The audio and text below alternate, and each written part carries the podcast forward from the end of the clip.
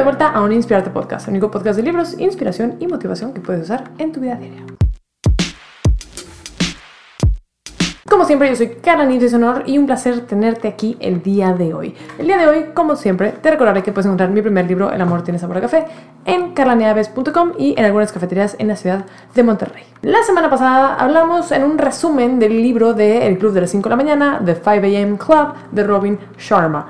Y como, pues nada, a gente le gustan los book reviews y yo he estado leyendo muchísimo últimamente, el día de hoy quiero hablar sobre un tema también de un libro. Ya viste el título del podcast o el título del video, ya sabes de qué estoy hablando, pero si random llegaste a este podcast, pues el día de hoy te voy a explicar un poco de qué es el tema. Mí me ha gustado mucho leer sobre psicología, sobre cómo funciona la mente, sobre el amor, sobre todo, porque creo que es muy importante trabajar en uno mismo para ser la mejor persona posible, ¿no? Creo que mucho lo que quiero hacer aquí en Inspirarte Podcast es motivarte a ti, motivarme a mí, motivar al mundo o a quien sea que yo pueda motivar a ser la mejor versión de nosotros mismos. Y eh, me topé con este libro que ya había yo encontrado alguna vez en el internet que se llama Los cinco lenguajes del amor de Gary Chapman. Yo lo había encontrado más bien como en artículos o había visto videos que hacían alusión a estos cinco lenguajes del amor, pero nunca me había realmente detenido a leer el libro. Pero para las personas que no tengan idea de qué es esto de los cinco lenguajes del amor, eh, Gary Chapman es un autor, es un consejero, es un conferenciante y todo ese rollo de parejas, de matrimonios y cosas por el estilo. Y él siendo un, pues digamos, un psicólogo en la materia, dedujo que en general todas las relaciones se rigen basados en cinco lenguajes en los cuales damos y recibimos afecto. Y me parece tremendamente interesante porque obviamente uno siempre piensa que la manera de que uno piensa es, uno piensa que, pero sí, tú me entendiste, uno siempre cree que la manera en que uno piensa es la correcta, ¿no? Y uno piensa que si para mí es lindo, por decir cualquier ejemplo, que, no sé, eh, me hagan de cenar, esa es como la mejor manera de demostrar afecto, porque es la manera que a mí me gusta que me demuestren afecto. Pero realmente la manera en la que nosotros queremos recibir amor o damos amor depende mucho de cómo nos criamos, de nuestro contexto social, de nuestra familia, de nuestra cultura y de diferentes cosas pues que cada uno va viviendo, ¿no? Entonces el día de hoy te voy a resumir rápidamente cuáles son los cinco lenguajes del amor y cómo demostrarlos o qué hacer al respecto. Obviamente siempre te recomiendo leer el libro por tu cuenta, pero si no tienes la oportunidad, por lo menos espero que de aquí te lleves algo interesante. Número uno es palabras de afirmación. Las palabras de afirmación, ¿cómo las podemos comunicar? Es afirmar, es valorar, es obviamente hablar. Las palabras de afirmación son decirle a tu pareja, oye, qué bonita te ves hoy, oye, muchas gracias por tal cosa. Es simplemente decirle cosas a la otra persona que le hagan sentir bien o halagarla, ¿no? Obviamente, como he mencionado en otros episodios, siempre que le hagas un halago a alguien, tiene que ser un halago auténtico, porque si no, pues es como manipular y ya no está padre. Así que si vas a decirle, por ejemplo, a tu novia, de que, oye, qué bonita te ves el día de hoy, pues sí, sí, em, procura que sea un día que se vea bonita, ¿no? O sea, no, no un día en pijamas que a lo mejor tiene así como todo el maquillaje destruido en la cara, porque a lo mejor, pues sí, pues se podrá ver hermosa, pero ella también tiene que creer. Entonces, eh, el lenguaje del amor, de las palabras de afecto, también se puede hacer con una cartita, con una nota, con la palabra hablada o escrita. El número dos es contacto físico. Y me gusta mucho hablar de contacto físico porque obviamente todo el mundo siempre que piensa de que, ay, voy a demostrar amor con contacto físico, a.k.a. relaciones sexuales. Y no, o sea, una cosa muy linda del contacto físico es que puede ser agarrarle la manita a tu pareja, puede ser abrazarlo, puede ser, no sé, darle una palmadita del hombro y decirle como que, ay, muchas gracias. O sea, no tiene que ser realmente solamente algo sexual. Y por eso creo que es muy complejo este lenguaje del amor y, creo que vale mucho la pena eh, nosotros explorar eso de cómo podemos demostrar amor eh, físicamente sin eh, solamente pensar en lo sexual. Y una cosa que me gusta que menciona Gary Chapman en el libro es que una manera de mostrar tu afecto de manera física puede ser simplemente estando presente, lo cual luego converge un poco con otro lenguaje del amor que voy a hablar un poco más adelante, pero tu presencia, tu cuerpo estando ahí presente ya puede ser un regalo y ya puede ser una manera de mostrarle a tu pareja que le importas. Lenguaje número 3 es regalo. Sí, ese también es polémico porque muchas personas dicen, ay, o sea, pero si quiero mi novio, si quiero mi novia, pero no le puedo regalar iPads, ni anillos, ni joyería ni autos cada semana o cada mes o cada año porque pues la economía y lo que sea, lo cual es perfectamente válido y sería completamente no cierto. No todas las parejas, de hecho yo creo que la mayoría, no pueden darse regalos costosos todo el tiempo, lo cual es muy interesante porque el lenguaje del amor de los regalos no solamente habla de cosas caras ni de cosas lujosas. Un regalo puede ser algo que tú hiciste, una, una manualidad, puede ser ah, unas flores también, o sea, un regalo, algo barato. Es simplemente, aquí lo importante es es demostrarle a la otra persona que estamos pensando en ellos, inclusive cuando no estamos ahí. O sea, por ejemplo, si, no sé, tú estás de viaje y la otra persona vive en otra ciudad o lo que sea, puedes mandarle cosas por correspondencia que sean simbólicas, una carta que también converge con el lenguaje escrito. Por eso digo que está muy interesante porque muchos de estos como que coinciden en ciertas cosas,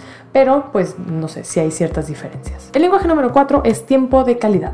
Este me parece bastante importante porque en la época actual en la que todo el mundo estamos en nuestro Tamagotchi personal, o sea, en nuestro celular, eh, muchas veces salimos, no sé, con nuestro novio con nuestra novia a cenar o donde sea, en el sillón, estás en el sillón con tu pareja o lo que sea, y cada uno está enganchado en su celular, en Instagram, en TikTok, mandando mensajes por WhatsApp o lo que sea, y eso no es estar presente. Realmente pasar tiempo de calidad es disfrutar de ese tiempo con tu pareja, de realmente prestarle atención, y aquí también puede coincidir un poco con palabras de calidad, porque si estás en una conversación, lo cual podrían ser eh, palabras de calidad, este, pues eh, estoy combinando palabras de calidad con palabras de afecto pero y afirmación, pero no importa, aquí me entienden. Este, si estás platicando, eh, demostrar eh, ese tiempo de calidad es estar presente, practicar la escucha activa, mirar tu pareja a los ojos, no estar viendo tu celular, si está Netflix de fondo, no estarlo viendo, que a lo mejor suena un poco congruente, pero si vas a cenar con tu pareja eh, y la idea es estar presente, pues a lo mejor Netflix sobra, a lo mejor lo que deberían hacer es cenar juntos en una mesa, en silencio, con música y realmente estar presente. Y número 5, el último lenguaje del amor son actos de servicio.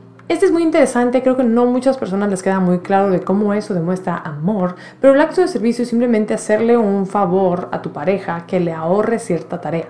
Por ejemplo, no sé, si tu novio o novia llega tarde del trabajo y todo cansado o cansada, a lo mejor un acto de servicio puede ser lavar la ropa por ellos, o puede ser prepararle la cena, o puede ser, no sé, eh, ir a pagar la luz, o irle a poner gasolina al carro, o lavar el carro, hacer algo que le ahorre algo a tu pareja, algo de esfuerzo, algo que le quite una tarea de encima, o no sé, abrir la puerta también puede ser un acto de servicio, eh, pasarle un vaso de agua cuando tiene sed, eh, traerle un café sin que te lo pida, eso puede ser un acto de servicio, simplemente estar pendiente de qué quiere o qué necesita tu pareja y pues adelantarte, porque obviamente tu pareja te lo puede pedir, te puede pedir, oye, por favor, puedes sacar la basura y tú lo puedes hacer, y aquí la idea es hacerlo de buena gana, porque si la pareja te dice, oye, puedes sacar la basura y tú de que, ay, pero es que ya la saqué yo la semana pasada, qué flojera, obviamente ese acto de servicio ya no sirve de nada, porque lo estás haciendo como un deber o como un favor, pero sin ganas. Y al contrario, si dices de que, ah, sí, claro, sin problema, pues ahora sí, tu pareja va a decir, uh, yupi, qué padre, qué emoción. Obviamente aquí todo se trata de un balance, se trata de que tú encuentres la manera en que tu pareja reciba amor, la manera en que tú expresas amor y que ambos busquen, eh, pues, llenar esos huecos en cada uno. Porque obviamente esto no se trata de que tú seas el chalán o el quehacer de, de tu novio o novia. Aquí se trata de que, bueno, si tú sabes que a tu pareja le gusta, eh, no sé, que le envíen flores, pues envíale flores cada tanto. Y si tu pareja sabe que a ti te gusta, eh, no sé, que te den abrazos seguido, pues pídele que te dé abrazos seguidos y comunícale que te dé abrazos seguidos. Aquí lo más importante de todo es la comunicación y que ambos sepan qué es lo que necesita el otro y platicar al respecto.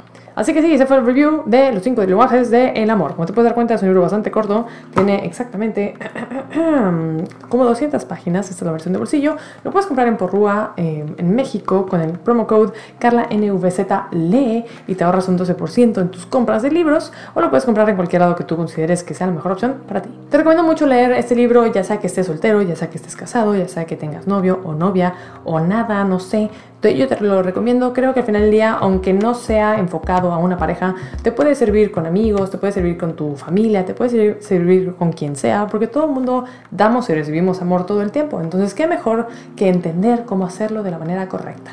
Y de este libro también hay variaciones. Eh, yo solo he leído este, pero sé que hay un libro para solteros, creo que hay otro para adolescentes, creo que hay otro para niños. Entonces te recomiendo que busques a Gary Chapman y encuentres el libro que pues mejor llene ese espacio que tú quieras cumplir. Como siempre, yo soy Carla Nifs y es un honor y un placer haberte tenido aquí conmigo el día de hoy. Recuerda que ya regresaron los sábados de café, todos los sábados en Instagram Live al mediodía, 12 pm. Sí, es pm, ¿verdad? Siempre me confundo entre pm y am porque como son las 11 AM y luego son las 12, yo pienso que son AM, pero no es cierto, son PM. Entonces Instagram a las 12 PM, sábado, Instagram Live, ya sabes que me puedes encontrar. También me puedes seguir en TikTok, Twitter y en un montón de plataformas más. Espero verte por ahí o en cualquier lado. Yo soy Karen Nips y te veo en el siguiente Inspirarte. Bye.